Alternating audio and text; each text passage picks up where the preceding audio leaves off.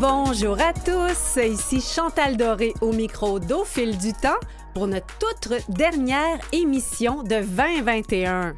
Aujourd'hui, je vous propose un petit voyage dans le temps, dans deux univers complètement différents. D'abord, si je vous dis cube Rubik et vêtements fluo, vous comprendrez sûrement que j'évoque les années 80 cette génération où l'on portait les épaulettes et les cheveux crêpés, oh misère! Les années 80 sont un vaste réservoir d'icônes de pop culture et c'est une génération qui m'a personnellement beaucoup marqué. C'est peut-être parce que c'est la période de mon adolescence, mais j'ai quand même l'impression que cette génération a une signature particulière. Je n'étais donc pas étonnée de voir que le livre, le livre Québec 80 soit au palmarès des meilleures ventes chez Archambault. Je dis un livre, mais c'est surtout un album coloré et foisonnant, rempli de photos d'archives, un d'archives plutôt, un véritable voyage en nostalgie. Je reçois donc avec grand enthousiasme l'un des co-auteurs de cet ouvrage aussi éclectique que l'ont été les années 80, Tristan Demers, que l'on a connu avec la bande dessinée Gargouille, qu'il a débuté à l'âge tendre de 10 ans. J'ai côtoyé Tristan il y a une vingtaine d'années alors que nous étions tous deux euh, chroniqueurs au petit journal de Feu TQS, canal qui est aussi une icône des années 80, alors ce sera un plaisir de m'entretenir de nouveau avec lui. Parlant de TQS, vous vous rappelez sans doute euh, le lancement à grand déploiement de TQS avec euh, Guy Fournier et sa coiffe amérindienne. Quelque chose évidemment qui serait impossible à faire de nos jours. On crierait vite à l'appropriation culturelle et je pense qu'heureusement, ça permet de mesurer une partie du chemin qui a été fait vers un plus grand respect des Premières Nations. Par contre, je me questionne. Où se situe l'appropriation culturelle, l'envie de se plonger dans les traditions euh, d'une autre culture et où se situe le folklore? Sujet épineux et complexe que je n'aborderai pas aujourd'hui, mais toutefois j'ai appris avec étonnement qu'il y a des bars à Seattle, à Portland et à Boston qui organisent des soirées de musique traditionnelle québécoise.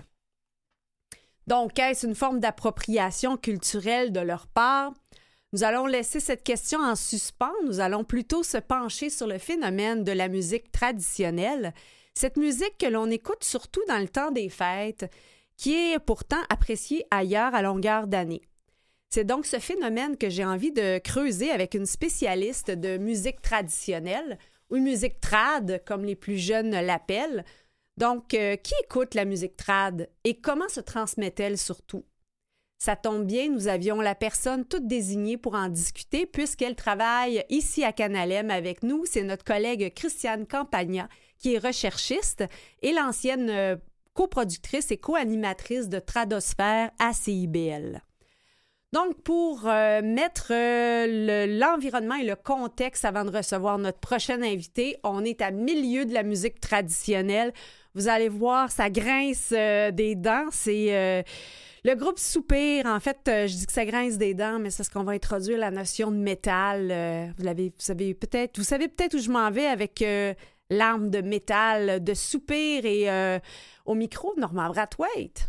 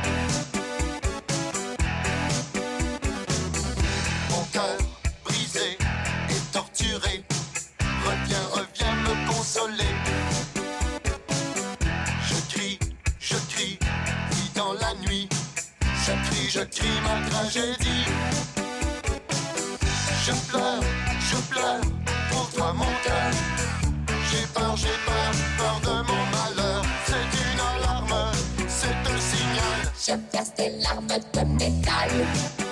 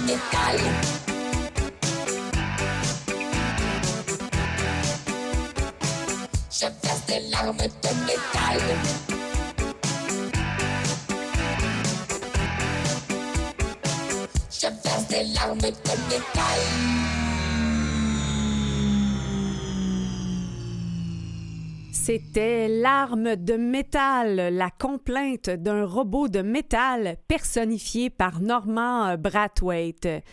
En lisant Québec 80, la pop culture pour les irréductibles nostalgiques du cube Rubik, des vêtements flués de peau de banane, ça m'a rappelé que j'associais euh, surtout Normand euh, Brathwaite au pub de lait et à l'émission Pop Citrouille qui était un véritable délice. Alors pour explorer cette décennie, euh, je disais riche en couleurs, riche en différents mouvements artistiques et pleine de paradoxes, on reçoit l'un des co-auteurs, Tristan Demers, créateur d'une soixantaine d'albums de BD, dont Gargouille qu'il a lancé à 10 ans, aussi auteur d'essais et de livres documentaires, dont Amène-nous à la ronde et Astérix chez les Québécois. Bonjour Tristan. Bonjour. Je rappelais en intro que, que toi et moi, on s'est côtoyés à l'époque du petit journal à TQS. Oui, my God, oui, oui.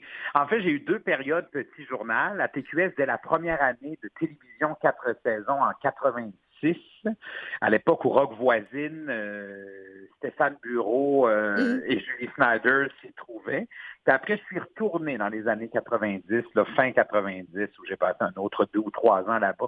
Ça a été une belle école, hein. C'est Oui. ce qu'on faisait pour... euh, je me souviens, on était payé 122,50 par topo. Et là, on faisait d'autres recherches. On partait avec le caméraman. On faisait le pré-montage, les VO. Oui. Hein, J'avais ma carte magnétique. Le soir, j'allais euh, faire mes in et mes out que je notais pour le monteur dans le pigeonnier. On laissait la petite feuille avec élastique autour de la grosse cam de la grosse bêta cam. C'est une autre époque. Et on en parle dans ce livre-là que j'ai eu le plaisir de, de faire avec Jean-Sébastien Girard. Oui, absolument. Ça a dû être une belle aventure de faire ça comme ça à, à deux têtes, deux passionnés de cette époque. Oui, puis on a fait ça par...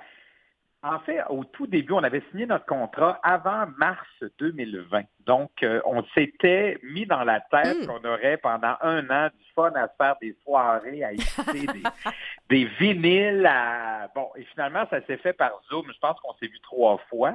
Et pour plus fort de la crise sanitaire, ben là, on avait notre... euh, on s'envoyait des photos, on se faisait des zooms, mais évidemment, ça n'a pas été le, le, le, le party des années 80 prévu. D'ailleurs, on n'a même pas pu faire de lancement, puis nous, on espérait un lancement avec les artistes aussi qui ont collaboré au livre. Il y a 13 entrevues avec Oui. 13 artistes euh, qui ont marqué l'époque à leur façon. Fait qu'on aurait eu bien du plaisir. Alors, on va être obligé de se reprendre avec un Québec 90 ou Québec 70 un jour, pourquoi pas? Ben oui, mais je me demandais justement, euh, bon, vous avez choisi euh, les années 80, j'imagine, euh, peut-être il y a le fait aussi que on était à l'adolescence un peu à ce moment-là, mais j'ai l'impression quand même que c'est une génération qui occupe une place vraiment particulière dans notre échelle de nostalgie. Oui, et d'autant plus que maintenant, on a suffisamment de recul pour pas avoir cette espèce de euh, de, de, de regard moqueur qu'on avait. Je trouve qu'on a malmené cette décennie-là Mhm. il y a 15 ou 20 ans pour les mêmes raisons qu'il serait sûrement trop tôt pour faire un livre sur les années 2000. J'ai Mhm. l'impression que, et ça on l'a bien vu aussi, Jean-Sébastien et moi, en mettant la main sur des revues du mois de janvier 90 qui résumaient la décennie précédente qui venait de se Mhm. terminer deux semaines avant. Et le trois quarts ou la moitié de ce qu'il y avait dans la revue, on ne s'en souvenait plus. Et les grandes tendances, ben, il était trop tôt pour, être- pour être capable de, de les, de les identifier. Ce qui fait que finalement, euh, il y a un bout de temps où on ne parlait que des années 80, des coupes de Mhm. cheveux, des, des, des, des jackets à épaulettes, puis du fluo. Puis oui, il y a ça, puis on rigole avec ça. Mais avec le recul, ce qu'on se rend, ce dont, ce- en tout cas, ce dont on se rend compte, c'est cette espèce de liberté qu'avaient les artistes aussi, les producteurs et tous les intervenants du milieu de la culture en général, parce qu'on n'était pas, on n'avait pas le pied sur le frein. Ouais. Il n'y a personne qui envoyait des menaces de mort à Joe Bocan parce qu'il avait un bustier en cône. Là. Fait que dans le fond, ceux qui ne l'aimaient pas n'allaient pas voir son show, ben, étaient à la limite pas au courant des groupes qui Mhm. la détestaient. Donc, on y allait, en bon français, all-in. Hein, on Ouais. était complètement soi-même dans une authenticité de création, euh, une espèce de liberté. Il y avait quelque chose de très organique ou même euh, euh, instinctive dans la façon de créer, justement, parce que personne ne se posait la question à savoir si ça serait trop c'est ça. Puis ça, c'est intéressant, parce que là, on dit, ah, tiens, puis René Simard en parle, il y a plusieurs de Mhm. nos invités qui en, qui en parlent, ils disent, ben, que c'était des années euh, de, de laboratoire à ciel ouvert. C'est un peu ça. Sur le plan de la création, on pense à Musique Plus, on Mhm. pense à, au match d'impro, on parle à tout ça. On- on- quand on dit on fabrique l'avion pendant qu'il vole, on en Mhm. parle beaucoup euh, en ce moment avec les restrictions sanitaires et tout ça. Mais sur le plan de la création, je pense qu'à cette époque-là, là, j'écoutais euh, euh, la chanson de, de- de- de- de- des larmes de métal Ouais. avec le groupe, euh, c'était Opus, c'est ça, avec euh, Brathwaite. soupir. Ouais. Soupir, Ouais. pourquoi je dis Opus? Opus chantait, non, c'est eux qui chantaient Life is Life, qui avait été repris par René Simard qui chantait La vie. Oui, chante. la vie Bon, chante. La, la, la, la. de- bon, mais Soupir, ça vient d'un sketch de Pop Citrouille Ouais. qui, à la blague, est devenu un vrai 45 tours qui a roulé. Mais c'était des personnages dans un sketch qui se moquaient gentiment de ce type de musique électro. Mhm. Puis finalement, alors le lendemain, on, partait en studio, on avait une idée, c'est qu'il y avait comme pas de filtre entre le moment où Ouais. l'artiste avait une idée puis le moment où c'était où cette idée-là s'était transformée en réel produit là, de, de consommation ou en, ou en proposition artistique. Alors c'est cette folie-là, très théâtrale, Mhm. qui, qui, qui, je trouve, résume bien les années 80, cette espèce de liberté, liberté post-référendaire aussi, Mhm. où on avait envie de s'éclater. On venait de passer dix ans à se demander qui on était, où on s'en allait. Euh, question plus existentielle sur le plan collectif. En plus, il y avait Harmonium, Beau Dommage. On était dans des robes longues, puis les, les Mhm. sandales, puis les, les, les- les- les- le macramé. Là, La jupe en terre cuite. On- la jupe en terre cuite. Puis là, on passait vraiment au fluo synthétique, euh, même au son synthétique. Puis je dis pas que tout ça est toujours euh, de bon augure. Mhm. J'ai revu euh, La guerre des sucres récemment. C'est formidable, mais la seule chose que immensément mal vieilli, qui ne rend pas justice au film, c'est la musique au synthétiseur cheap, là. Alors que si on avait Ben, il y a eu une reprise quand même hein, de, de cet album-là par des, des artistes contemporains. Oui, oui, Ouais. c'est vrai. Mais, dans, mais la musique instrumentale dans le film aurait gagné. En fait, c'est qu'elle aurait bien vieilli si elle avait été neutre parce Mm. que arrangée avec de vrais instruments, alors que là, on fait et boboy, OK, on est en 82, 84, là. C'est comme clairement identifiable. Ça ressemble un peu à la bande sonore de Flashdance. On reconnaît certains sons de, de, de synthétiseurs. Fait, bref, mais tout ça pour dire qu'on n'a pas toujours fait des bons choix. Mm. Bon. Ben ça, je pense que c'est assez à, à- à chaque époque, mais effectivement, peut-être que ça prend une certaine distance pour, euh, pour le regarder. Mm. Euh, justement, vous parlez de, de ce terme-là, de laboratoire artistique à ciel ouvert. C'est une expression que j'avais euh, conservée de- du livre, mais vous parlez aussi justement de, de paradoxe. Oui. Comme quoi, je me souviens plus. Ben, il y en a plein de Les années 80, c'est un paradoxe euh, en soi. Là. On comprend pas toujours ce qu'on a fait, mais bon. Mais c'est vrai. C'est une époque, c'est drôle, hein? c'est une époque où moi, c'est mon adolescence. Donc, Mhm. c'est la découverte aussi de ma sexualité. Et ça s'est fait. par- Sur quelle dans une chanson, campagne Tristan? de peur, dans une campagne de peur. On avait tellement peur de ça que je pense qu'on pensait qu'on allait être pogné tout seul dans notre chambre. Euh, moi, comme ado, je me souviens de ça. Puis c'est drôle parce que Martine Sinclair avait fait une toune qui s'appelait Désir égale danger. Oui, c'est vrai. Je pensais que vous alliez Hein? parler de laver, laver. Non, ça, ça ben là, j'imagine que d'avoir une bonne hygiène, c'est déjà moins Ça chance. nuit pas. Tu te laves, tu te laves, ça nuit pas pour rien pogner. Mais, euh, mais là, on parlait... Désir autre danger, c'est- C'était vraiment ça. Puis dans Watatata, puis ben Watatata, c'est en 92, 93, Mm. dans ce coin-là. Mais que ça soit Watatata, Chambre en ville, Radio Enfer, il y a tellement de références à ça qu'on finit par se demander comment ça se fait qu'on a réussi à avoir du fun pareil. C'était quelque chose. Et l'arrivée, euh, l'arrivée du vidéoclip, là, qui, est, qui est vraiment comme euh, quelque chose de musique plus, la caméra euh, extrêmement étourdissante. Euh, on, on- on qualifie ce type de, de caméra-là propre aux années 80 aussi, souvent. Euh, Oui, oui, c'était, c'était- on ça donnait mal au cœur. Là. On pensait qu'on, oui, c'est ça, on avait le mal de mer ou de l'air en regardant l'écran. Mais c'est une époque aussi, pour la première fois, la mise en marché d'une vedette de la chanson, par exemple, s'accompagnait de clips. Donc, on Mm. attendait le nouveau clip de Madonna ou de Michael Jackson, ou ici au Québec, on avait notre Madonna, c'était, Mitsu qui avait Mm. des clips assez euh, audacieux, Ouais. tourné presque cinéma, avec toujours très léché, avec une esthétique intéressante. Et pour la première fois, on associait aussi ces artistes-là à des designers, des stylistes, en fait. On Mhm. sait que Madonna, euh, sans Jean-Paul Gaultier, ben, elle n'aurait pas cette empreinte dans l'imaginaire collectif avec les fameux, euh, le fameux bustier en cône. On re- ben oui, on reste dans les bustiers en cône. Hey, Tristan, on, euh, on vient encore avec le bustier, Ben oui. en feu ou peu importe. Là, je pense à Diane Dufresne avec sa robe symphonique mhm. au stade olympique, je crois, ou c'était-tu à ce moment-là, oui, avec Mag- Magie Rose. Magie là, Rose. qui avait été, euh, Hey, donc, Tristan, ben, je te c'est pour la propose. première fois, on- Comment? Je te propose, euh, justement, parlant de vidéoclip, euh, d'écouter euh, une pièce musicale. Semble-t-il que ce serait le premier vidéoclip québécois? Yves Jacques? Ah, mais c'est Jacques. Oui. On peut pas tous être pauvres.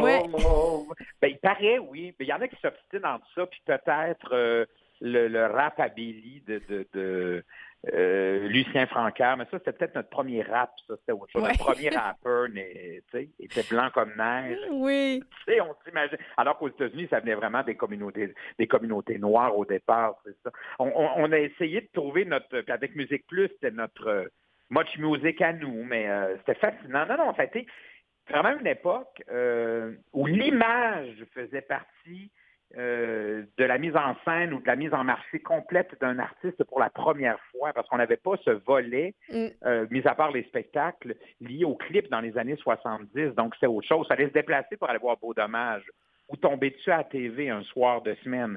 Euh, tandis que là, on pouvait, euh, à satiété, regarder les clips de nos vedettes et s'identifier à leur costume, leur façon d'être, de se présenter, de se, se vêtir. C'est, ça a été propre à... Puis Trailer, évidemment. Oui. Hey, Tristan, on l'écoute, le- on l'écoute, le fameux Yves Jacques, puis on continue à se parler tout de suite après. Parfait. À tout tout de suite.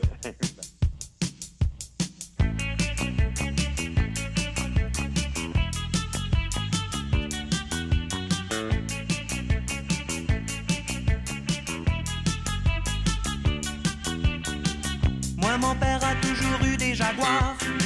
Nous, on a chacun notre bicycle. Ma mère, dans sa cuisine, a un frigidaire teint en rose.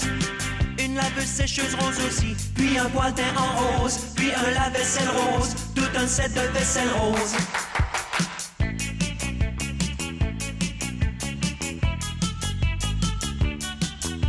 Mon petit frère étudie dans un collège classique. Moi aussi j'étudie là. Parce que mon grand frère a appris là aussi. Comme mon père l'avait fait avant lui. Mais pour ce qui est de ma sœur, elle s'instruit chez les sœurs pour savoir l'anglais par cœur.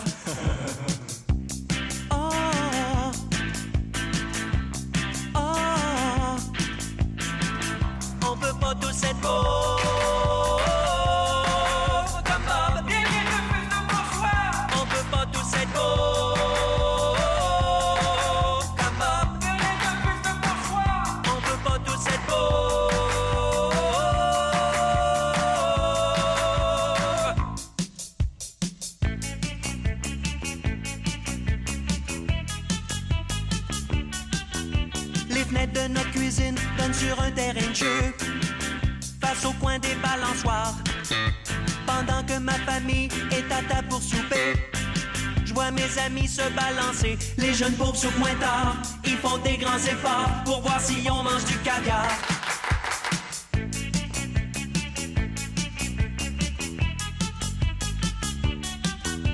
Au moment où je vous parle, je suis coincé en deux gangs.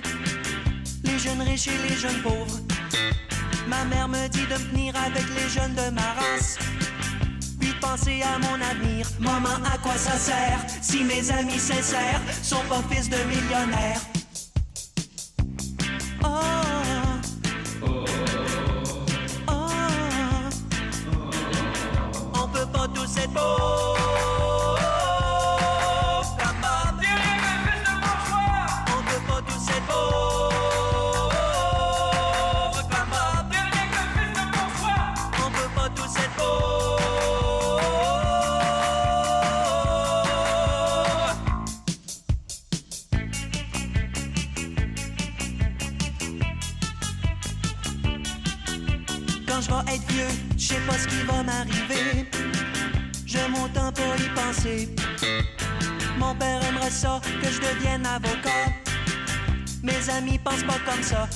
C'est la musique. Ils veulent faire du show business pour en fait devenir riche.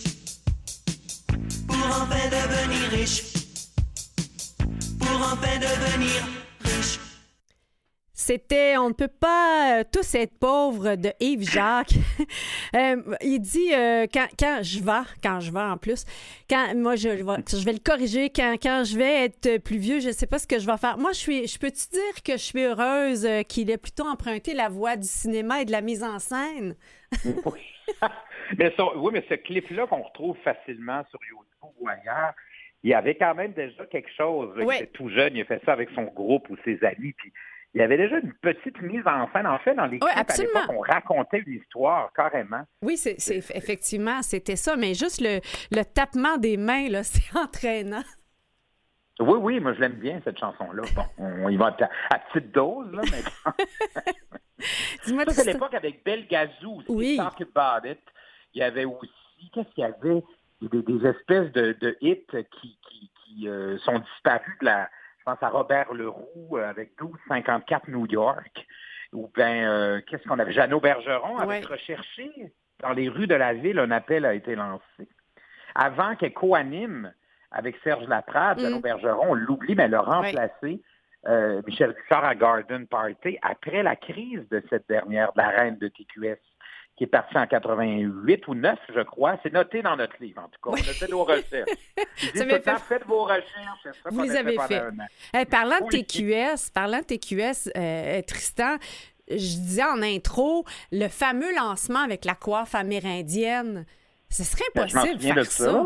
ça. Ben non, non seulement, oui, la coiffe amé- amérindienne, en fait, puis je pense qu'on peut même plus dire ça, là, ça devient autochtone ou peu importe, ou à l'espèce de quoi, mais il sortait d'un chou géant pour exprimer C'est vrai. c'est d'un kitsch fini. Ben, dans mon livre, il y a une photo de Guy Fournier, là, en tout petit à quelque part, là, euh, où on le voit sortir d'un chou qui s'ouvre, comme un petit pour représenter le bébé. Bon, on est à l'époque des poupées bout de chou en plus, Oui. donc représenter la naissance. Puis il sort avec, avec une coiffe autochtone d'un chou géant en papier mâché. Euh, ça n'avait pas de sens.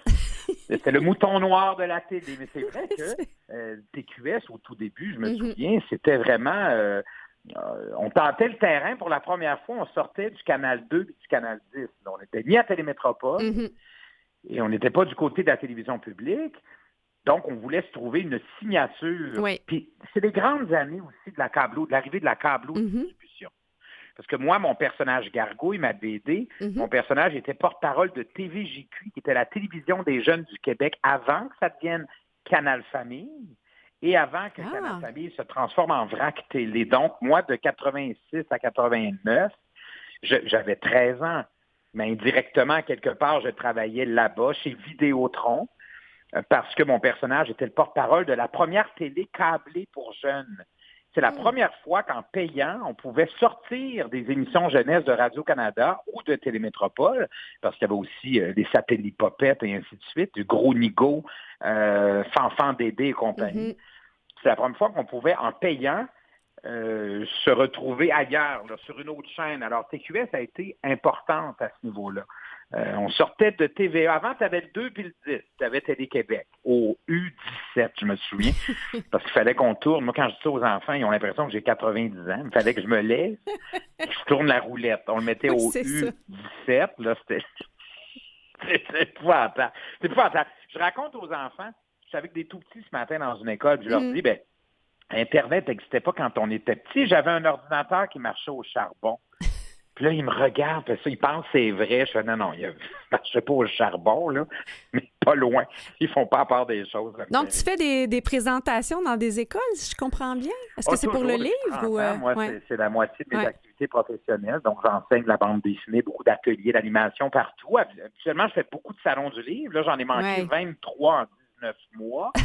Donc, euh, bon, celui de Bruxelles est annulé, là, on vient de l'apprendre. Mm. Puis euh, Paris, Genève, tout ça, mais tout le Québec aussi, le Nouveau-Brunswick. On ne sait pas trop où on s'en va pour euh, le printemps Ouais. non plus, mais ça fait presque deux ans que plus de salons du livre, c'est ce qui me manque. On a eu le salon de Montréal, là, il y avait une accalmie, on a pu se faire un salon à, à distanciation avec masque, alors on était heureux de retrouver les gens, mais euh, ça repart de plus, belle- de plus belle. là, des- Tristan, en terminant, euh, si, si euh, les gens sont intéressés, là, on a quelques semaines de Noël dans les petits parties festifs. euh, pourquoi on devrait se procurer Québec 80? Ben, parce que c'est vrai que c'est le cadeau idéal, mais moi, il y a des gens qui m'ont dit récemment, j'ai acheté une copie, je suis en train de concocter pour le plaisir un mini quiz années 80. Ah, bonne idée. Bien, il y a près de 300 photos, c'est imagé. On parle des arts de la scène, du cinéma, des émissions de variété, d'affaires chanteurs et chanteuses, objets du quotidien, mode et tendance, la bouffe, les jouets, Oui. tout est là. On a travaillé pour ne rien oublier. On peut se concocter un petit quiz années 80. D'autant plus qu'on ne sera pas beaucoup là, dans nos parties. Ben, aussi bien s'amuser. C'est vraiment le cadeau idéal. Ils s'en vendent partout. Ça s'appelle Québec 80. Et puis, on, est- on est bien excités d'avoir euh, ce, Aux éditions de ce l'Homme. Oui, merci, merci beaucoup. Puis je vous souhaite un super beau party à un moment donné d'année 80. Euh, pourquoi pas? On mettra notre spray net, nos perruques, puis on va s'amuser. Merci infiniment. Joyeuse fête à tout le monde. Merci. Au revoir. Tristan. Bye bye. Bye. Vous écoutez Au fil du temps avec Chantal Doré. C'était tout un plaisir de se replonger dans les années euh, 80. Et euh, d'ailleurs, si vous avez envie de creuser le filon de la nostalgie, je vous invite à écouter notre épisode du 14 septembre dernier avec euh, Denis euh, Bachand, qui est un, un professeur qui, euh, qui a produit un livre sur le phénomène de la nostalgie, où il décrypte un peu tout, tout- tous les courants derrière la nostalgie, pourquoi on est nostalgique, la différence entre la nostalgie et la mélancolie. Donc, vous retrouverez euh, cet épisode sur canalem.vuesetvoix.com, également sur euh, les plateformes de balado diffusion Spotify, Google Podcast et Apple Balado. Maintenant, on recule encore plus dans le temps dans la musique euh, traditionnelle, musique qu'on associe surtout au temps des fêtes, mais avec notre invitée Christiane Campagna, on se rendra compte que en fait, c'est une musique qui est écoutée en tout temps. Et Christiane euh, nous a suggéré une pièce, en fait deux pièces euh, musicales qu'on entend à l'instant. La première, c'est de la formation Germaine, oui, comme dans Gère et Mène, avec une pièce qui s'appelle Déjà mal marié. On l'écoute et on reçoit.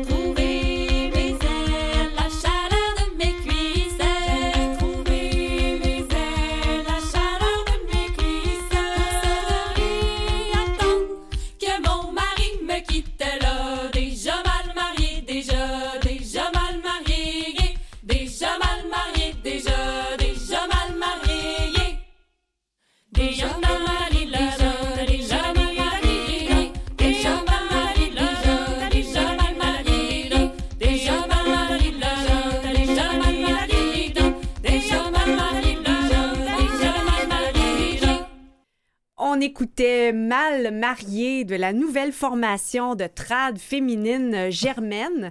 C'est un choix de Christiane Campagna, qui est recherchiste ici à Canalem, qui est une véritable passionnée de musique euh, traditionnelle, tellement qu'elle est l'ancienne coproductrice et co-animatrice euh, de Feu l'émission Tradosphère à CIBL et aussi rédactrice d'un blog sur le sujet. Ben, plus maintenant, mais j'ai eu un blog. Ben, j'ai une page Facebook qui s'appelle Dépêche Trad, mais je m'en suis déjà plus occupée. On peut dire ça. Ça a déjà été une infolettre avant la pandémie, mais comme c'était une infolettre qui servait à annoncer les spectacles, ouais. j'avais arrêté. Qu'est-ce qui t'a amené à cette passion, euh, Christiane? C'est un peu un hasard. Euh, quand j'étais petite, j'ai, euh, il y en avait peu dans ma famille. Genre, on en voyait un petit peu plus à la télévision, peut-être à l'époque. là. Il y avait Soirée canadienne, il y avait Mm. Dans tous les cantons, qui était une autre émission euh, du regretté. Ah, son nom m'échappe, le réalisateur de Soirée canadienne. Ça va me revenir. Monsieur Collard. Monsieur Collard, Jean- Monsieur Bilodeau? Monsieur Bellodo animait, Monsieur Jean Collard ouais. était l'animateur, Ouais. Euh, le, le réalisateur, pardon. Et euh, non, c'est vraiment dans la vingtaine, euh, à l'époque de la mode de Riverdance et tout ça. Euh, moi, j'ai toujours fait de la danse plutôt que du sport. Ah, c'est un sport, la danse. ben quand voilà, Oui. mais j'y pense pas pendant que je le fais, c'est ça Ouais. la différence. Et euh, je me suis dit, ben là, je vais pas aller suivre des cours de gigue irlandaise quand il existe des cours de gigue, quand il existe de la gigue québécoise. Ouais. Fait que j'ai cherché Bon pour point. voir où je pourrais euh, apprendre la gigue québécoise. Et c'est par cette porte-là que je suis entrée dans le trad. Et, et j'y ai retrouvé un ancien collègue d'université, Marc Bolduc, euh, qui animait déjà une émission de musique traditionnelle. En tout cas, tout ça euh, s'est mélangé et c'est... En fait, que j'ai plongé complètement dans ce milieu-là. Parce que c'était c'est pas juste une musique. Dans la musique, c'est une des musiques que j'écoute, mais c'est un milieu que j'ai aimé Mm. et que j'ai adopté. Mais souvent, on associe la, la musique traditionnelle au temps des fêtes. Ici au Québec, pourtant, j'a- j'apprenais par hasard qu'il y a des soirées de, mu- de musique traditionnelle québécoise, même au- aux États-Unis, dans, dans certains bars. Oui, oui. En fait, l'association Trad étant des fêtes, euh, je dirais au Québec, elle doit dater d'à peu près du milieu du 20e siècle. Dans le fond, euh, c'est la même chose qu'avec certains mets qu'on s'est mis à faire seulement Mm. une fois par année par tradition. Tourtière du lac Saint-Jean et autres. Eh, Exactement. Et là, à cause dans cette transformation-là, il y a des gens qui ont écrit des chansons de style trad qui parlaient du temps des fêtes. Mm. Puis c'est souvent les premières auxquelles les gens pensent quand ils pensent à musique traditionnelle maintenant. Euh, nos belles maisons, euh, la tourtière, euh, mais la parenté. Mais ces chansons-là, on sait qui les a Mhm. Quand on pense à vraiment une chanson traditionnelle, c'est une chanson qui a été transmise oralement depuis la- presque la nuit des temps, là, de, de- des centaines d'années. Mais ceux-là, c'est Lionel Daunet, c'est Jean-Paul Filion, c'est euh, Muriel Millard qui a écrit dans Nos belles maisons. Elle faisait pas juste la chanter, c'est Mhm. vraiment elle qui l'a écrite. Donc, ça a contribué un petit peu, je pense, à ce mythe, à, à cette idée-là. Et puis, maintenant, je pense que le reste de l'année, ce qu'il y a, c'est peut-être un petit manque de fierté, peut-être, de notre Mm. musique, alors qu'elle marche ailleurs. Hein? Ailleurs, ben, dans le mouvement des musiques du monde Oui, c'est ça. et dans le mouvement, dans tous les festivals folk au Canada anglais et aux États-Unis. Et c'est une musique qui est aimée et qui est appréciée. Les groupes de musique traditionnelle font plus de spectacles à l'extérieur du pays, ceux qui en vivent, là, à l'extérieur du pays qu'ici, parce qu'ici, ils sont confinés au temps des fêtes, la Saint-Jean-Baptiste, la cabane à sucre, malheureusement. Ben, je lisais justement un article dans l'actualité où euh, l'un des cofondateurs de Vent du Nord, Oui, Olivier Euh, Demers. oui, puis il disait justement ça, que c'est le plus gros de leur, leur, euh, leur euh, je veux pas dire chiffre d'affaires, mais leur travail qui est à l'extérieur. Mais il abordait effectivement ce phénomène-là de la fierté. Oui, oui, c'est, je pense, mais c'est générationnel. Moi, je pense que ça Mm. peut faire, il y a de l'espoir que ça se replace, là. Euh, il il les baby boomers, puis peut-être les plus vieux des X, euh, Mm. associent la musique traditionnelle. Mais justement, ils ont beaucoup vu les émissions Soirées canadiennes, tout ça, où parfois c'était un petit peu kitsch. Euh, souvent parce qu'elle est dans des villes où le trad n'était plus tellement vivant. Et là, pour passer à la télé, les gens le réadoptaient et il y avait plus tendance à se mettre des petits costumes. Mm. Quand Soirée canadienne accueillait un village de Lanaudière où le trad est encore très vivant, les gens étaient habillés euh, comme, comme ils s'habillent chic pour sortir, là, mais mettaient pas de costume folklorique parce que pour eux, ça, ça demeurait une musique du présent. OK, c'est là que quand justement on l'associe à un costume, c'est là que ça, ça, ça emboîte le pas à un, une signature folklorique. C'est ça. Puis aussi, dans les années 70, ça a été beaucoup associé au retour à la terre et au mouvement indépendantiste. Et avec l'échec du référendum Mm. de 1980, il y a eu un rejet un peu. Ben, la chanson francophone en général a eu de la difficulté, mais la musique traditionnelle est restée associée à ça, quelque chose de très identitaire pour certaines personnes. Et ça, ça a amené un petit peu à, à son rejet et à, à la classer dans la catégorie un petit peu kitsch. Hmm. Donc, c'est un, un peu ce que tu as voulu faire, c'est un peu redonner ces lettres de noblesse à notre musique traditionnelle? Ben, c'est faire connaître. En fait, on n'a pas besoin de redonner des Mm. lettres de noblesse. Il faut juste faire connaître ce qui se fait. Entre autres, ces, ces régions où elles sont, elle est encore très vivante. On pense à la Naudière, la- le Saint-Côme, qui a eu, euh, dans le cadre de la politique de patrimoine vivant du gouvernement du Québec, Saint-Côme a été. euh, les municipalités peuvent revendiquer des, certaines traditions et le, Saint-Côme, dans la Naudière, est la capitale de la chanson à répondre parce que là-bas, Ah oui. ça se transmet encore par, dans les familles. Euh, tu as appris de la chanson de ton père, qu'il a appris de sa mère. Ça se vit encore beaucoup dans la Naudière. Et faire connaître aussi les, les groupes qui, qui, qui font des disques, souvent sont sur étiquette indépendante, Mm. tout ça. Alors oui, je m'étais un petit peu mis dans un rôle de, ben, avec Monsieur Bol- avec Marc Bolduc, là, de messagère du strat. C'est de faire connaître ce qui se fait. Parce que il s'en fait du bon. On n'avait pas besoin de lui, de lui redonner des lettres de Mm. noblesse, mais on Plus fallait- faire connaître, C'est de ouais. le faire connaître. Oui.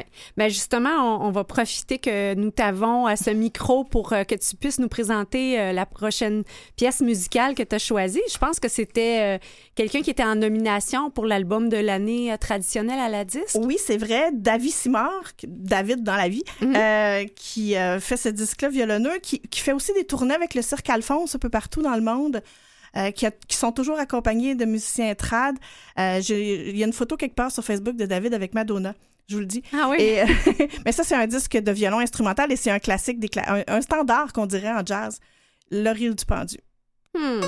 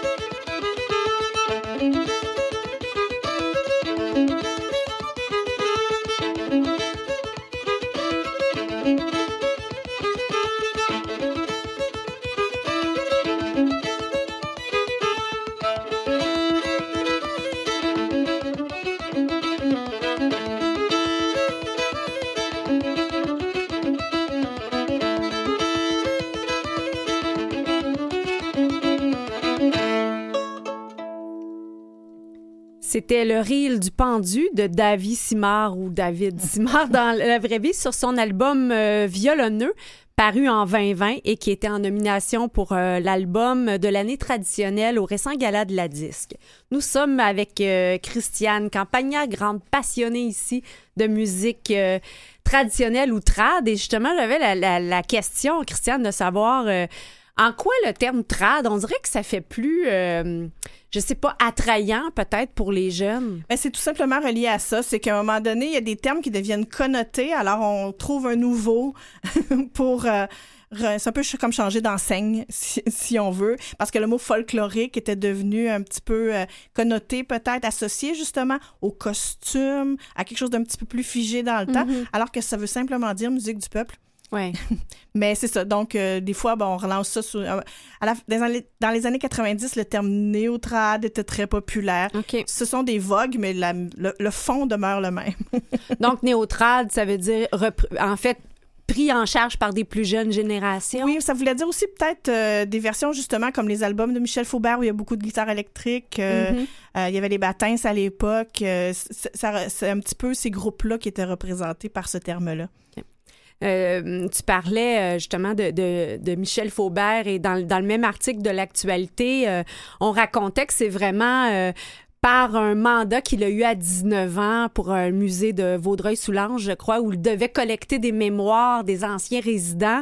que C'est ce qui l'a amené euh, justement à l'intérêt vers la musique traditionnelle à cause de la transmission de la tradition orale. Et euh, ben, j'étais curieuse de t'entendre justement comment ça se transmet euh, de nos jours, la musique euh, traditionnelle ou trad. Ouais, autrefois, c'était vraiment dans les familles et maintenant, c'est plus tout le monde qui fait du trad aujourd'hui qui vient d'une famille qui en faisait. Alors, euh, quand les musiciens se cherchent du répertoire, il y a différentes façons. Évidemment, il y a, les archives de l'Université Laval, du département d'ethnologie, dans lesquelles on trouve de la musique qui a été enregistrée par Marius Barbeau, Luc Lacourcière, tout ça, quand ils ont fait leur collecte au 20e siècle dans, dans les villages, tout ça. Mais il y a encore des porteurs de tradition qu'on peut aller voir, des, des, euh, des répertoires vivants. Euh, je pense à Jean-Paul Guimond de Watton, qui est un monsieur qui connaît des centaines et des centaines de chansons. Et là, ben, l'idée, c'est lui, en ce moment, il est en train de les écrire, puis il y a des gens qui vont le voir, puis qui l'enregistrent pour euh, perpétuer ce répertoire-là. Euh, Il y a des gens qui développent un réflexe quand ils vont dans une région. Je pense à Éric Baudry de la formation de temps en temps. Il avait été euh, une fois- au, au Festival en chanson de Petite-Vallée. Et lui, quand il arrive dans une région, il dit Est-ce qu'il y a des vieux dans le coin qui font de la musique? Ah. et on l'avait orienté vers un violonneux, Édouard Richard, qui avait un jeu et un répertoire absolument euh, fantastique et il lui a fait enregistrer un disque. Euh, donc, c'est une autre façon là, de, de- de transmettre la chose. Évidemment, aujourd'hui, il y a beaucoup de gens qui le découvrent euh, par le disque, Mhm. puisque les artistes enregistrent. C'est un- c'est une arme à double tranchant. Euh, cette professionnalisation-là de la musique traditionnelle, ça peut aider pour le côté euh, les gens qui avaient un, qui étaient pas fiers, qui trouvaient ça un petit Mm. peu kitsch, d'entendre des formations de qualité comme le Vent du Nord, euh, comme de temps en temps qui enregistrent des disques euh, qui, qui rivalisent avec les disques de n'importe quel Mhm. autre genre. Le danger, en lien avec la tradition, c'est que ça devienne intimidant pour monsieur, madame, tout le monde et qu'on n'ose Ah. plus chanter dans son salon, chanter à ses enfants, chante- la, la musique traditionnelle en, en se disant je chanterai pas aussi bien que les charbonniers de l'enfer. Mhm. Donc, euh, je, je me souviens que euh, M. Faubert avait soulevé ça à un moment donné. Il faut continuer à, à en faire une musique familiale aussi. D'appropriation. Voilà. Oui. Fait qu'il y, a- il y a des rendez-vous à, à Québec. Ils ont un- une nuit du, du chant où tout le monde peut aller pousser sa chanson. Ah oui. Au festival Chan- Chantevielle aussi, il y a ce moment-là. Et un autre moyen de transmission qui est moins pour la chanson, plus pour la musique instrumentale, ce sont les jams ou les sessions ou euh, dans des bars ou après les spectacles euh, dans les festivals comme Mémoire et Racine, les gens se rassemblent en cercle et jouent des pièces, les musiciens plus expérimentés avec les joueurs moins expérimentés, et le répertoire se transmet de cette façon-là. Mhm. le répertoire, mais une certaine swing aussi québécoise, une façon de jouer. Parce que parfois, ce sont des musiciens qui avaient une formation classique, une formation jazz, font du violon depuis qu'ils sont petits, par exemple. Je donne l'exemple du violon. Mais à- dans les jams comme ça, ils, ils apprennent à vraiment jouer plus dans le style peut-être de la musique traditionnelle québécoise. Pendant euh, les pauses musicales, euh, on se parlait un petit peu de la première pièce que vous nous avez fait découvrir, euh, Germaine, je crois. Donc, vous me disiez, c'est une nouvelle formation? Oui, ce sont de toutes jeunes filles, euh, un peu, je- on pourrait dire que ce sont les petites sœurs euh, de Galante, tu perds ton temps, qui sont plus euh, des filles dans la trentaine, qui avaient un peu, ce qui se voulait le pendant féminin aussi des charbonniers de l'enfer. Ce qui est intéressant avec les filles, c'est qu'il y a beaucoup de chansons euh, qui, étaient- qui ont été longtemps transmises par les femmes. Il y a des chansons où le narrateur est une femme, mais dans les Mm. groupes professionnels, elles étaient presque toujours chantées par des hommes. Ah oui, comme ben, en fait, comme dans, dans la littérature ou d'autres, des femmes qui ont dû prendre des noms d'hommes pour perpétuer Ben, leur... aussi, euh, peut-être. ouais. Mais des fois, c'est dans le choix des chansons. Moi, j'ai j'ai assisté euh, en studio euh, au travail de Galant, tu perds ton temps. Mm. Et dans le choix des chansons, euh, elles vont pas réécrire des chansons pour être féministes, mais dans leur choix de répertoire, des fois, il y a deux fins à une chanson, mais dépendamment du choix que va faire la femme dans cette chanson-là, dans l'histoire, elles vont choisir en conséquence. Et, euh, Chanson dont vous êtes l'hé- l'héroïne. ben, parfois, qui chante une chanson, ça fait vraiment une différence. Euh, Il y a une chanson qui était probablement chantée par un homme traditionnellement, qui s'appelait J'aime une amie. Et dans la bouche d'une des chanteuses de Galère, Tu perds ton temps, ben, c'est devenu une chanson qui parlait peut-être d'un amour secret entre Mm. deux femmes. Hmm. Donc, c'est une manière aussi de, de- de raconter, parce que c'est un vecteur d'histoire, de raconter les histoires. Donc, j'imagine qu'un peu comme le bouche à oreille, dans cette transmission-là, des fois, les paroles changent. Ah oui. ou il y a une- Oui, oui. Il y a des chansons au Québec, Les Trois Canards, dont il existe des centaines de versions avec ces couplets-là, des refrains différents, des mélodies différentes. Tout Des fois, dans une chanson, l'hi- l'histoire change tout d'un coup, abruptement. Hmm. Et c'est probablement quelqu'un qui se souvenait plus des paroles d'une chanson, puis qui s'est souvenu d'une autre, improvisé. qui s'est souvenu d'une autre chanson, puis qui les a mis bout à bout euh, pour, pour remplir son tour de chant. Puis euh, euh, les, les versions continuent de se transmettre de cette façon-là. Il y a des termes qui se sont transformés. Euh, oui, oui, la tradition, qui dit tradition orale, dit transformation des chansons. Hmm, intéressant. Et si, bon, bon, là, évidemment, on est dans la période des fêtes prochainement. Euh, on, va célébrer en petits groupes, mais admettons, un grand-papa, une grand-maman aurait envie de faire découvrir la musique traditionnelle à ses petits-enfants.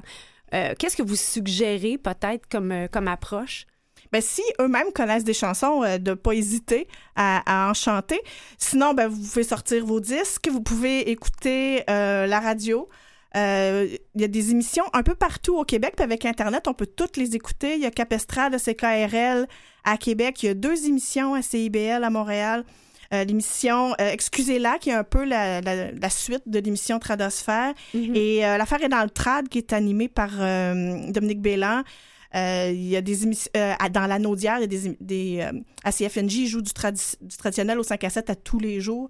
Donc, c'est une autre façon de découvrir et de regarder. Là, ça va être plus limité s'il y a des spectacles. Hmm. Il y a- quand, le, quand la pandémie sera passée, Ouais. il y a des euh, veillées de danse à Montréal le, le troisième samedi du mois depuis le début des années 80. Ça s'appelle les veillées du plateau.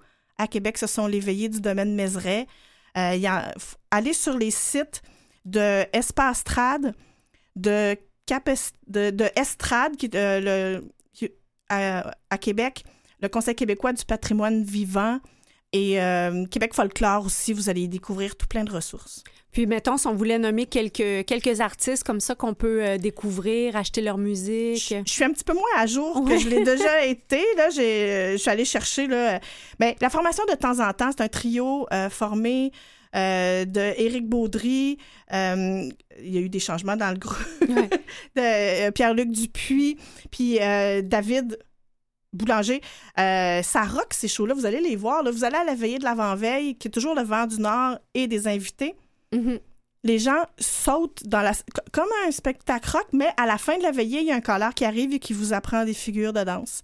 Ah, c'est intéressant. Donc, on voit de plus en plus de jeunes, justement, qui découvrent notre musique euh, traditionnelle. Euh, donc, peut-être pour euh, ceux qui sont de, des générations peut-être plus de nos âges, puis qui connaissent moins, je pense que vous avez donné beaucoup de bonnes références pour découvrir et honorer notre musique traditionnelle. Oui, soyons-en fiers. Oui. Et on l'écoute entre le jour de l'an et Noël. Ah, que c'est bien dit, c'est bien dit. Christiane Campagna, qui est un collègue ici euh, à Canalem. Merci beaucoup, euh, Christiane, de nous avoir partagé euh, ta passion.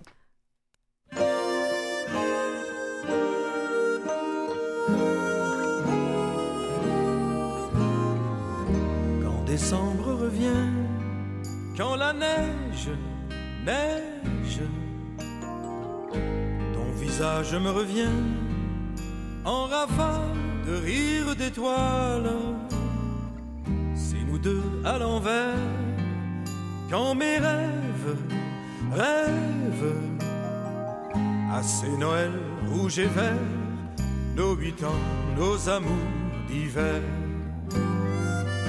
Marie-Noël, Marie-Noël, petite fille, chouchou fragile, petit Noël, de mes Noëls d'enfant. Décembre revient, quand résonne, sonne, minuit, mon cœur se souvient des manèges de boules de neige tes petits grands yeux verts et ta bouche rouge faisait tourner à l'envers mon traîneau, mon soleil d'hiver.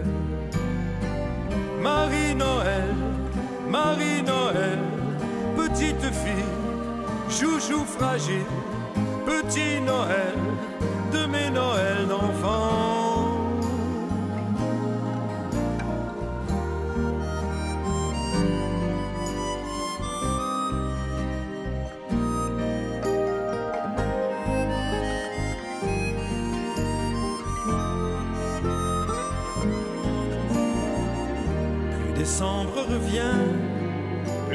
Neige neige sur mes Noëls rouges et verts, mes huit ans, mes amours d'hiver. Marie-Noël, Marie-Noël, petite fille, joujou fragile, petit Noël de mes Noëls d'enfants. Plus décembre revient, plus la neige neige,